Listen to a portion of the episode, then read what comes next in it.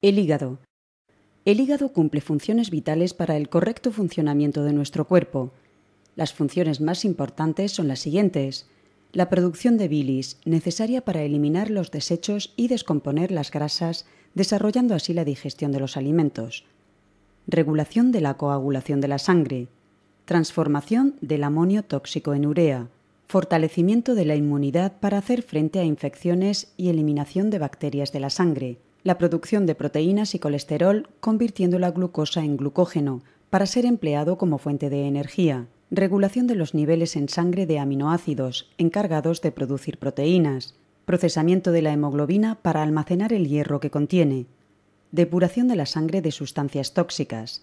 Las sustancias nocivas que elimina el hígado se expulsan bien a través de la orina pasando por los riñones o en forma de heces tras pasar por el intestino. Espero que os haya gustado esta información. Os dejo varios enlaces de mis vídeos. Hasta el próximo. Muchas gracias.